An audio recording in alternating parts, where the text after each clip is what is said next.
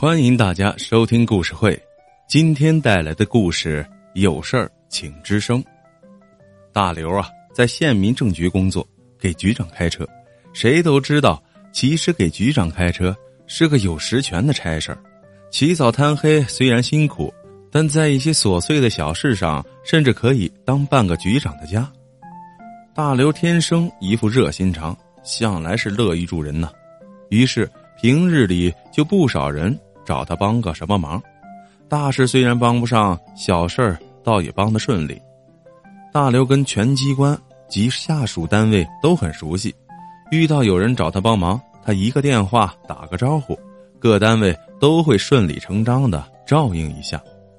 一个成天开车拉着局长跑这儿跑那儿的人，有事儿要办，只要不违反原则，谁不给个面子呢？那些找大刘办事的人，为了感谢大刘，偶尔就会请他坐在一起吃个饭。于是，大刘在饭桌上又结交了好多新的朋友。寒暄客套的话，总会有人跟大刘套近乎，向他表示以后少不了麻烦什么的。大刘啊，就会爽快的回应：“客气个啥？是朋友，有事儿吱个声。”渐渐的，有事儿吱个声就成了大刘的口头禅。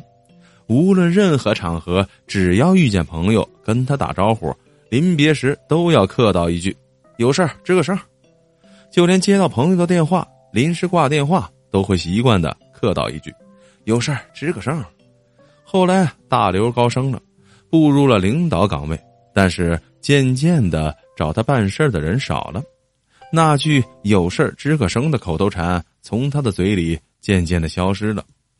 谁都知道。大刘去了县殡仪馆当了一把手。